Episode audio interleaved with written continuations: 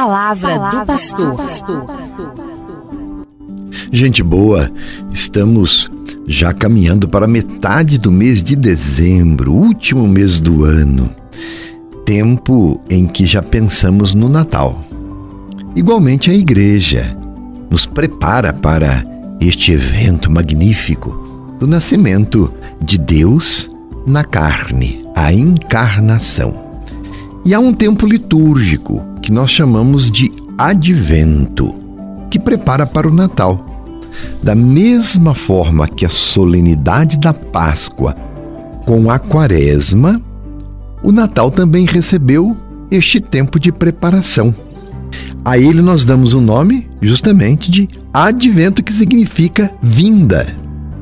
Foi um longo processo para chegar ao que hoje conhecemos como tempo de piedosa e alegre expectativa na espera do Senhor Jesus. Este é o sentido do advento. Piedosa e alegre expectativa.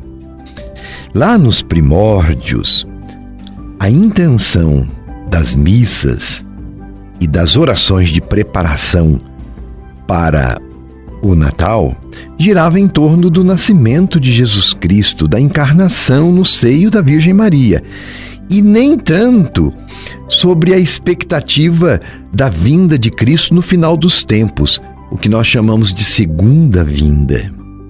De fato, a encarnação como acontecimento histórico é o começo da nossa redenção e a garantia de sua consumação na segunda vinda de Cristo, porque nós encontramos-nos com Deus aqui para um dia nos encontrarmos com Ele no céu.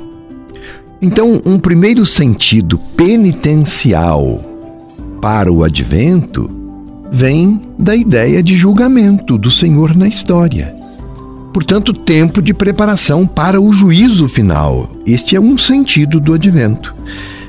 Decorre deste antigo sentido de penitência também a cor roxa que todos os celebrantes usam durante este tempo de preparação para o Natal.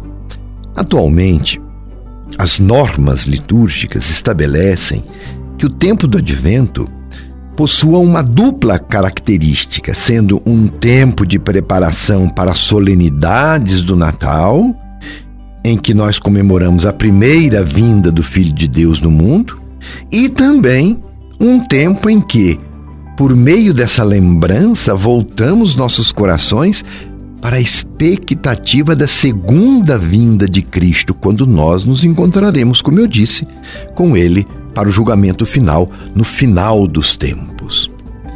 E por essas razões, o sentimento que deve nos motivar no tempo do Advento, nestas quatro semanas que antecedem o Natal, é então de um tempo de piedosa e alegre expectativa. Assim se mantém a tônica fundamental que sempre se observou na liturgia, ou seja, a de que o advento não é, em primeira linha, um tempo de penitência, mas, acima de tudo, uma celebração comemorativa da encarnação, portanto, um pouco mais leve. E somente começar a começar desse sentido mais importante, a vinda de Jesus na carne, é também piedosa e alegre a expectativa do encontro do Senhor no final dos tempos. Porque quem se encontra com Jesus aqui e agora não vai ter nenhum estranhamento quando se encontrar com ele na glória. Ora, os acontecimentos salvíficos só podem ser objeto de uma celebração na medida em que se tornam realidades históricas. É por isso que podemos celebrar o nascimento de Jesus, podemos celebrar sua morte e sua ressurreição mas sua vinda para o julgamento e para a redenção definitiva ainda não se realizou, mas deve, primeiramente, ser aguardada. Então, os dois sentidos do advento, a encarnação e a glória, a vinda de Jesus na carne e a expectativa da segunda vinda são dois aspectos do mesmo mistério que se entrelaçam e que nós celebramos na liturgia. No tempo do advento, em comunidade, rezamos a novena do Natal. Desta feita, nós não vamos poder rezar em comunidade, a não ser na comunidade doméstica, em casa. E é tão importante rezar a novena do Natal que já está disponível para uma boa preparação. É tempo de contemplar o presépio, com toda a poesia que existe no presépio, pois lá encontramos representado pelas imagens a mulher bendita Maria, São José, o guardião de Jesus, os pastores, os anjos e os animais naquela gruta de Belém, dizendo-nos que todas as criaturas, as pessoas e toda a criação reverenciam o Rei do Universo, Senhor Deus, que veio nos visitar, que veio ao nosso encontro para nos salvar. O ambiente do Natal pode se deteriorar e você sabe disso.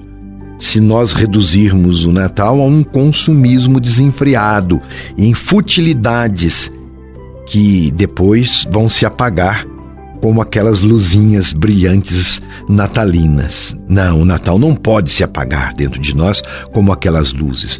Por isso é fundamental preparar-se bem.